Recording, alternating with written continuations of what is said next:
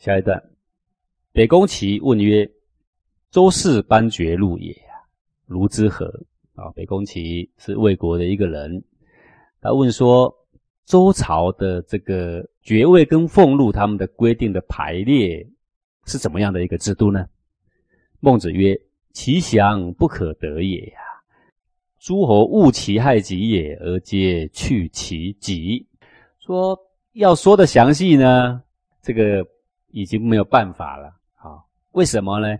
因为如果按照这个周公所颁定的这些法典的话，那么现在所有的诸侯呢，都已经不遵守这个法典了。他说，诸侯只能够有多少土地啊？诸侯的土地不能够大过多少啊？诸侯的兵马不能够多过多少啊？诸侯对于百姓的抽税只能够抽多少啊？结果呢，这些诸侯都抽税也超过，兵马也超过，土地也超过啊，然后呢，去啊。大吃小，把很多小国都给吃了啊！这些都是周氏班爵录里面所不允许的呀。那诸侯既然要这么做，那怎么办？怎么自圆其说呢？那只好命令那些管典籍的人，通通把它给烧了吧。那你不烧了的话，那我等于是昭告天下的人说，我已经越了我的分位，我是第一个不守规矩的吗？那不行啊！那你们都把它给烧了吧。好，这个是多么可悲的事情啊！世上很多很对的、很好的东西呀，很好的制度，都是被这种怀有正月之心的人，啊，越权犯愤的人呢，呃，为了满足私欲，就给摧毁了。啊，好比世上有很多很好、很好、很有用的秘方也是一样，为什么最后都会失传？因为这个秘方很有用的话，我就可以卖很多钱。我如果传给你的话，我就赚不了钱。那么我就把它给秘密起来了，所以叫秘方嘛。那秘密起来了，万一这个人呢，他有一天要死，他还来不及讲出口啊，结果他就死了，那这个秘方呢就失传了。所以世上好多好的东西都是因为私欲的关系、私利的关系，所以呢没有办法传扬于世。而周氏的班爵禄、周氏的制度，也正是在这种心态之下，完全被诸侯给覆灭了。不是周氏的制度不好，而是呢。传承的人的心态不对啊。然而科也常闻其略也啊，科就是孟子的名字。他说我呢，还听古圣人传下来呢，还略闻一点点他的制度啊。天子一位，公一位，侯一位，伯一位，子男同一位，凡五等也。说啊，天子的国啊，他的制度是怎么样呢？天子一个等级，公这个一位哈是一个位置，而不是一个人啊。天子一个等级，公。一个等级，侯一个等级，伯一个等级，而子然呢同一个等级，这样算起来五等，就是天子跟公侯伯子然哈，五等里面包含天子，而子然是同一位。那么下一段呢是讲诸侯国的等级怎么制度呢？君一位，卿一位，大夫一位，上士一位，中士一位，下士一位，凡六等。国君呢是一个等级，那国君就一个人呢。卿一般都有六卿了啊，六卿是同一个等级，大夫一位。好，大夫是一个等级，上士一位，中士一位，下士一位，这样总共一个治国呢，就排定了有六个等级可以来治国。天子之治，地方千里，公侯皆方百里。天子的这个田禄制度啊，这个叫做天子的畿内啊，就是他的邦畿之内、国都之内啊，属于天子的税收自入的地方呢，有千里。公侯皆方百里，公侯的那样的诸侯呢？他们有百里，一个国家有百里那么大小，伯七十里，子然五十里，所以公侯的国比较大，伯再小一点，子然呢就更小。凡四等啊，不能五十里，不达于天子啊，富于诸侯曰附庸。那么一个国呢，如果没有达到五十里，那么他就不能够在朝见的时候直接进贡于天子啊。富于诸侯，他就必须呢要朝见天子的礼呀，请诸侯。代缴了啊，叫做附庸，所以叫做附庸国啦。天子之亲，受地四侯。天子呢，下面有六卿，那么他的俸禄呢，受地四侯，在畿内的这个卿啊，他是俸禄比照诸侯的那个一百里啊，就是一个卿配给他一百里的俸禄了哈，一百里田产的收的这个税金作为他的俸禄。大夫受地四伯。那么天子的大夫呢？他受地呢？这个相当于什么呢？比照于伯的七十里。元氏受地是子然，那么上士呢，他的受地呢，比照于指南的五十里的一个国家的这个俸禄啊。大国地方百里，均十顷禄。一个大的国家呢，地方是一百里大，其俸禄分配是如下啊：均十顷禄，均的俸禄呢是卿的十倍。卿禄士大夫，卿的俸禄呢是四倍于大夫，大夫倍上士，大夫的俸禄呢一倍于上士，比上士多一倍。上士倍中士啊，上士比中士多一倍。中士倍下士，中士又比下士多一倍。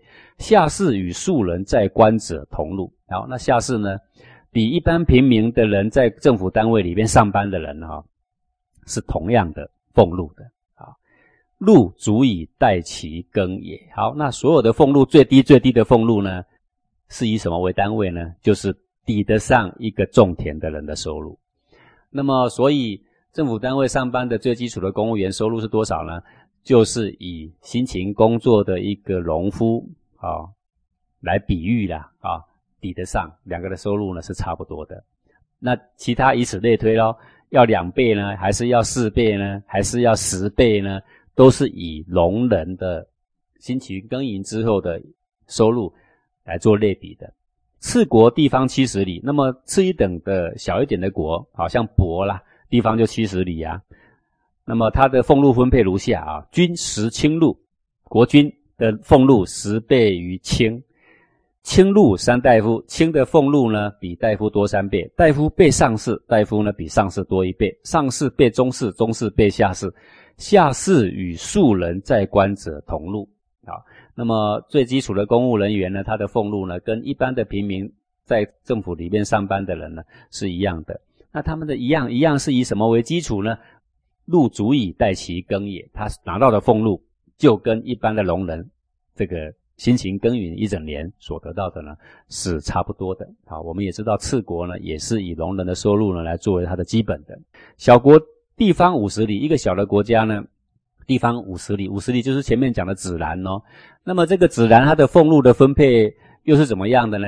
均十卿禄，均的俸禄呢是卿的十倍，卿禄二大夫，卿的俸禄呢是两倍于大夫，大夫倍上士一倍，比上士多一倍，上士倍中士，中士倍下士，下士与庶人在官者同禄。好，说到最下面的公务人员，都是跟。这个平常百姓在政府的单位里面上班的人呢，都是同样的俸禄，禄足以待其耕也。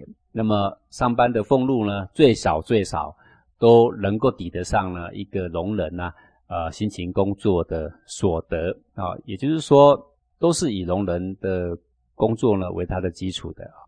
耕者之所获，一夫百亩。那么一个农人耕种所获呢？他是可以耕种多大的地呢？一夫百亩，就是一个有家室的人呢。一夫那个夫啊，就是丈夫的夫，就是娶妻的人呐。一个有家室的人，他就可以分配到多少土地呢？在古字里面，就是给他一百亩的地。百亩之分，上农夫十九人啊。百亩之分就是一百亩，如果我们好好种它，好好施肥，好好种植的话，就是百亩之分。那个粪就是施肥种植啊。上农夫十九人，辛勤工作的农夫。好，用点头脑的，用点力气，不会偷懒的，一个人工作可以养活九个人啊！好，上次十八人，比上等的农夫次一等的，可以养八个人；中十七人，中等农夫可以养活七个人；中次十六人，比中等的农夫再次一等的可以养活六个人；下十五人，就最烂的农夫哈，一个人工作还可以养五个人呐！所以啊。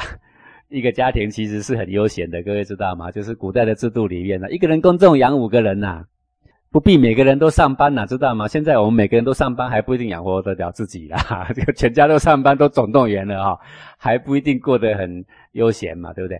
你看古人的多好啊，全家一个人工作，老婆也不用上班，小孩也不用上班，他们在家里呢割割草，有没有？帮忙施施肥，就这样子咯。